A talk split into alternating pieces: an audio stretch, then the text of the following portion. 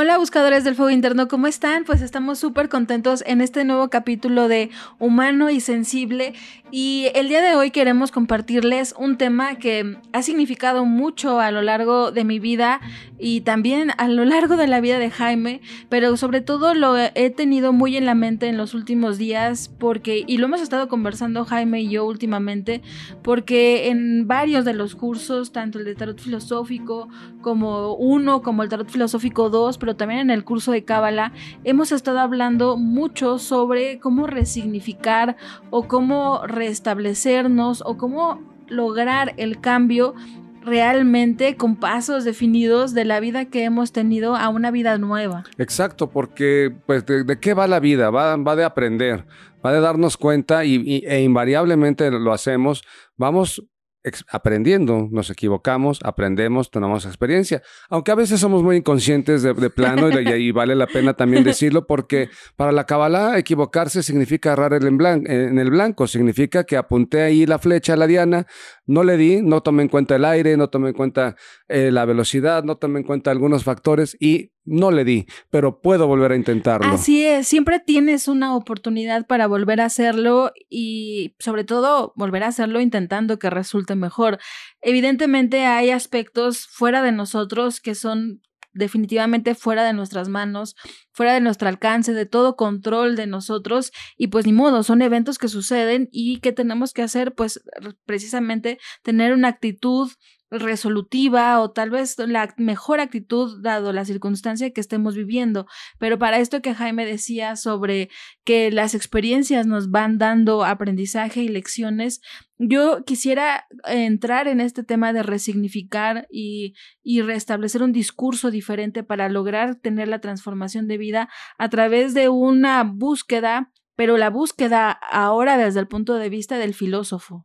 Fíjate que antes de, entrar a este tema me gustaría poner en una premisa muy amplia el, el tema de hacerlo, porque definitivamente a veces cuando nos equivocamos nos detenemos en el camino y pensamos que no movernos es igual a no llegar al, lugar y no hacer nada, y eso nos aleja cada vez más del éxito. Entonces, esta búsqueda va precisamente de la intención de hacer, porque si nos detenemos, nos alejamos cada vez más del éxito. Claro, por más miedo que nos dé este cambio o esta transformación de modo de vida, de manera de pensar, y para ello eh, les quiero compartir, buscadores, como les decía, que a lo largo de mi vida ha sido una inquietud precisamente esta manera de romper con los patrones, romper con las maneras de sentir, las maneras de pensar, con esta eh, armadura que construimos a lo largo de la vida, porque tal vez tuve un trauma y necesité esta armadura, pero yo voy a la vida cargando esta armadura cuando ya no me es necesaria tal vez y para mí entonces esta es el, la idea precisamente del progreso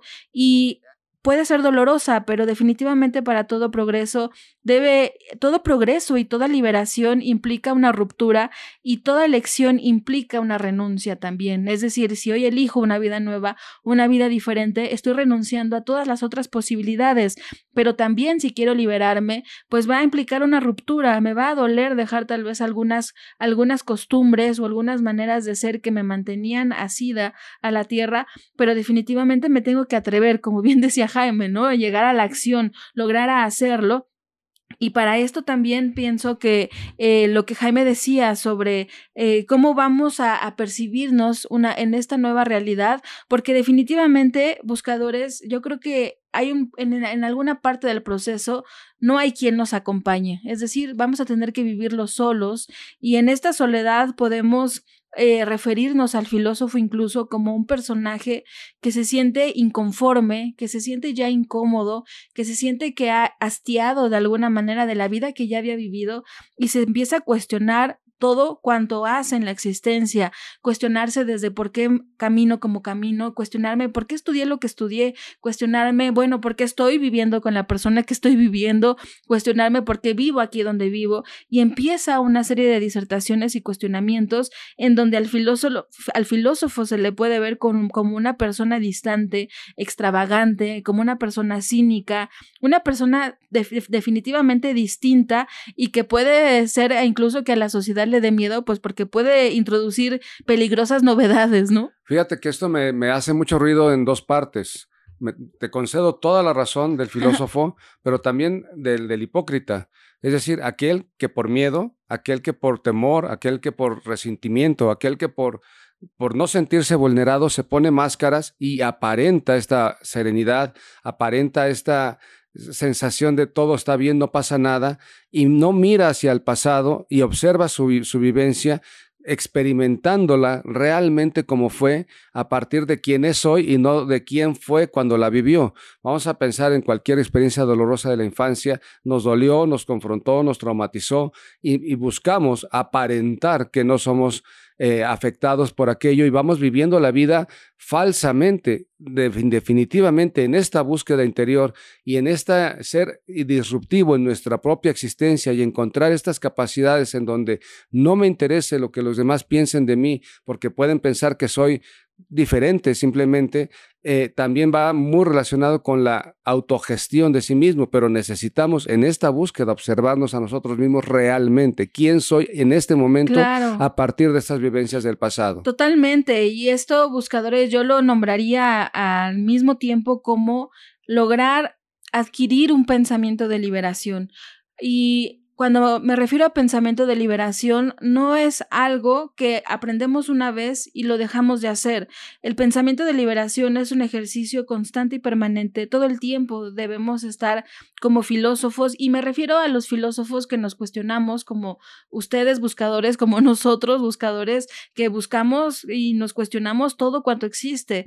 Y este pensamiento de liberación eh, trasciende al ente porque precisamente cuestionamos a la globalidad, al universo, a la existencia misma, la cuestionamos todo el tiempo y este ejercicio precisamente nos acerca al pensamiento de la liberación porque estamos incluso constantemente sacando conclusiones, pero esas conclusiones las volvemos a cuestionar y esas conclusiones las volvemos a cuestionar. Somos inconformes por naturaleza. Pero es un ejercicio de conciencia, es un ejercicio de esfuerzo, es un ejercicio de verdad, porque cuando yo quiero liberarme y, de pronto me digo, es que las matemáticas no son para mí, o es que la física nunca la entendí, o es que la química no la entiendo y no la comprendo y nunca la entendí, ¿y para qué me sirve?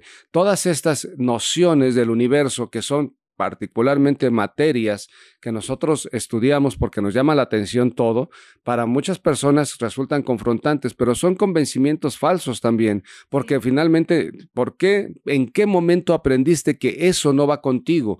Cuando va contigo perfectamente porque te, gusta la música, porque te gustan, eh, porque tienes definitivamente mezclas cosas a, a la hora de cocinar, o sea, usas las matemáticas, usas la química, usas la física, usas todo aquello que te convenciste que no era para ti pero lo vives todo el tiempo. Esto que refieres como una cosa científica, yo creo que así es como nos debemos de aproximar al pensamiento de liberación, es decir, practicarlo, cuestionarlo, es decir, ahora quiero tener un hábito nuevo. Lo voy a practicar, lo voy a hacer que suceda, pero ese hábito nuevo, al mismo tiempo, como científico, tengo que cuestionarlo y decir, ¿realmente me es más eficiente o realmente está basado en una creencia que tal vez escuché en algún programa, en alguna revista, lo leí en alguna red social y entonces pienso que eso encaja conmigo. ¿Y por qué? Porque me he hecho creerlo, porque pienso que es bueno para mí y entonces puedo estar haciendo cosas que incluso pueden ir en contra de mi naturaleza y de qué va que este pensamiento filosófico me debe de orillar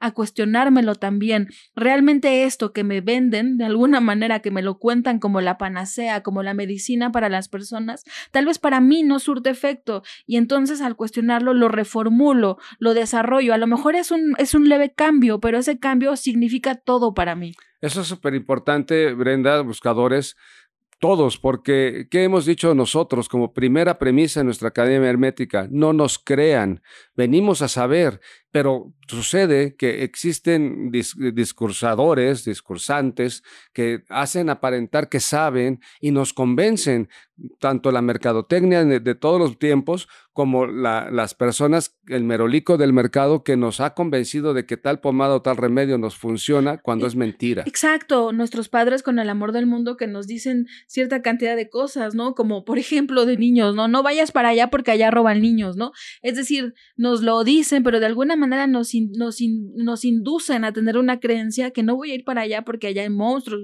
o allá roban niños, con tal de que no haga algo que ellos consideran que puede ser nocivo para mí. Y así vamos creciendo y vamos o escuchando un montón de información y la seguimos creyendo. Y entonces, precisamente, este pensamiento de liberación se traduce a la duda filosófica y esta duda filosófica o este pensamiento de liberación se refiere a cuestionar las creencias básicas, esas que ya no son aceptadas y que sobre todo buscadores han dejado de ser pasadas por el tamiz de la razón. Cuando comenzamos a creer, comenzamos a, renunciar a esto que nos define, que es precisamente el ejercicio de la razón, y entonces no tenemos una explicación racional para lo que hacemos. A ver, ¿por qué cuando está lloviendo es algo, eh, no, no permito ni que me dé un tantito el viento porque pienso que me voy a enfermar de la garganta? Esto, este pensamiento, esta creencia, realmente la hemos cuestionado buscadores por medio de la razón, es decir, ir con un doctor y preguntarle, y les aseguro que la mayoría de los doctores tal vez nos digan que no es cierto,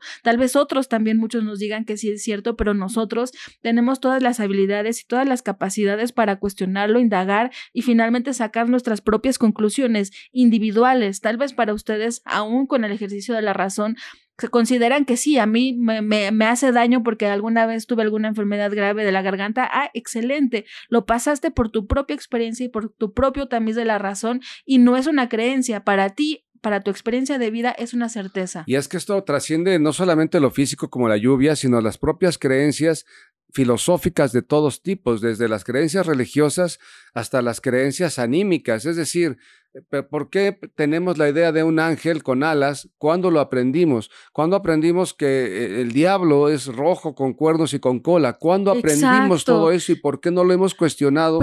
¿Y por qué pensamos que quizá los dioses de la antigüedad eh, Júpiter, Zeus eran irreales, porque eran reales para los quienes lo vivieron. O por el hecho de que si no vivieron, entonces son menos importantes, ¿no? Y entonces, precisamente, toda esta duda filosófica debe de ser impulsada por un permeante y permanente asombro, por permitirnos asombrarnos de nosotros mismos, asombrarnos de que podemos vivir una realidad diferente y sobre todo quedarnos perplejos ante cualquier opinión que no revisemos, cuestionarnos cualquier saber heredado y rechazar todo, todo, todo lo que no nos permita discutirlo y que no nos permita dar una opinión. Toda, toda lección o idea que sea impuesta, nosotros tenemos por naturaleza humana el deber de revelarnos y cuestionar por qué no puedo cuestionarlo. Eso que nos dicen, no, no estás en edad de saberlo, no estás en el grado de tu escolaridad para saberlo, no tienes la edad suficiente, la experiencia suficiente para saberlo. Oye, pero ¿por qué? Es decir, soy un ser humano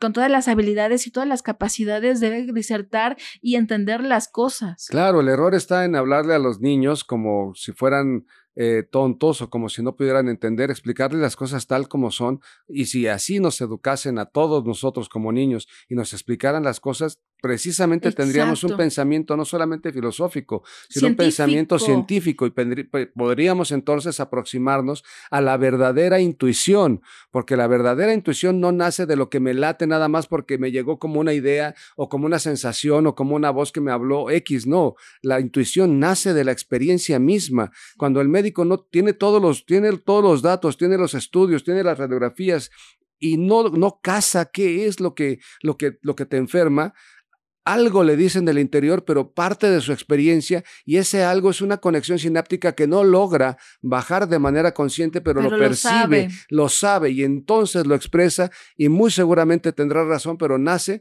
de una gran experiencia. La, la intuición sin experiencia es simplemente alucinación. Sí, así es. Y entonces, buscadores, yo tengo, les voy a proponer una serie de pasos precisamente para lograr esta reforma del entendimiento o esta reforma o resignificación del ser y quiero comentarles que cuando me refiero a una reforma, significa que previamente ya hubo una crisis, es decir, ya hubo una destrucción de alguna manera de algo que teníamos preestablecido y entonces tenemos que reconstruirlo o reformarlo. Es una deconstrucción para volver a construir. Tenemos que separar las partes para volverlas a unir de maneras eficientes. El pasado no deja de existir. El pasado ahí está, los eventos ahí están. Me gustaron o me dolieron, ahí están los eventos, pero tengo que mirar mirarlos con otro espectro, medirlos de otra forma para que me resulten eficientes y pueda vivir esta vida de manera amable para mí. Claro, y sobre todo ver los eventos de manera objetiva. Por eso hablamos del discurso filosófico, del pensamiento filosófico, pero también el científico.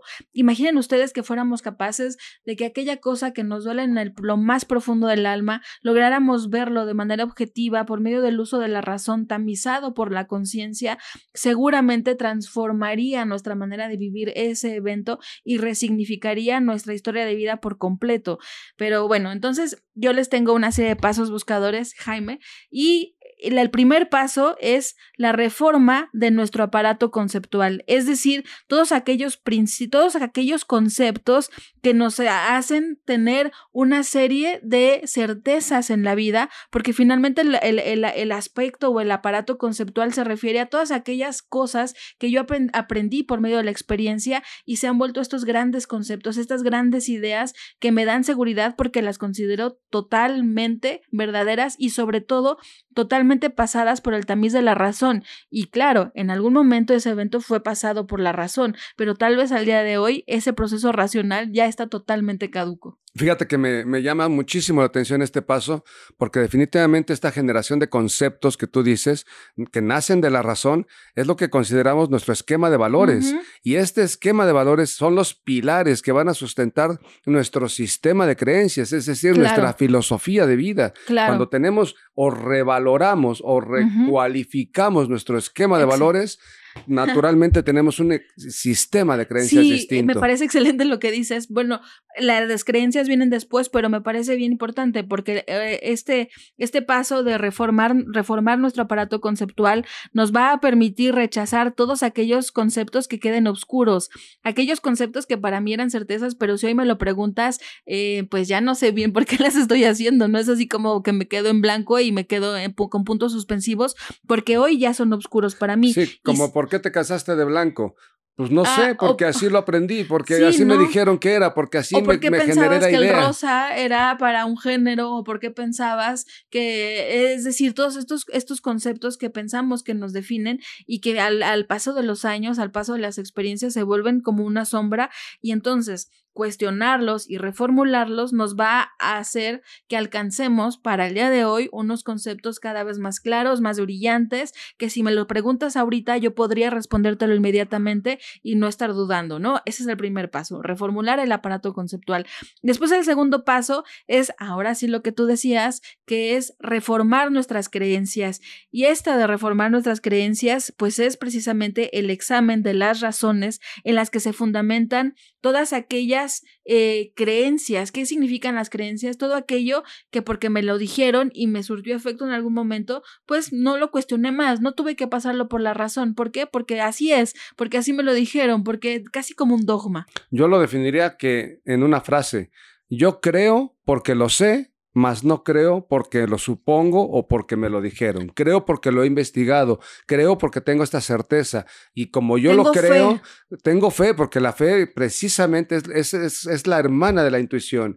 La fe es la certeza de que algo puede suceder porque tengo esperanza de que pueda suceder porque hago algo para que suceda. Y la intuición es la certeza de que algo es porque lo he sentido, porque lo he pensado, porque lo he vibrado, porque precisamente me funciona a partir del conocimiento y la experiencia.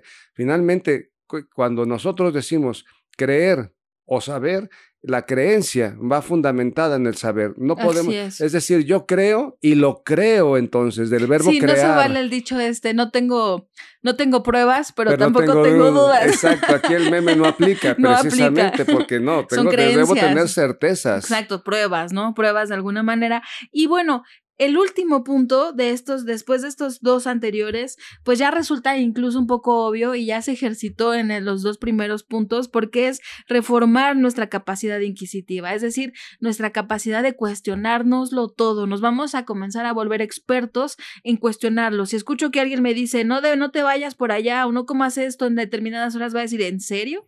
Fíjate que me recuerda mucho a mi maestro de guitarra. Yo tenía 14 años cuando mi madre y mi abuela en un día de Reyes me regalaron una guitarra.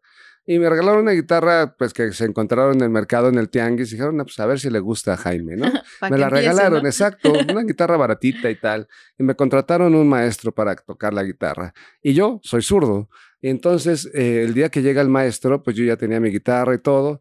Y, me, y le digo, pero es que yo no puedo tocar igual que tú, porque tú eres diestro y yo soy zurdo.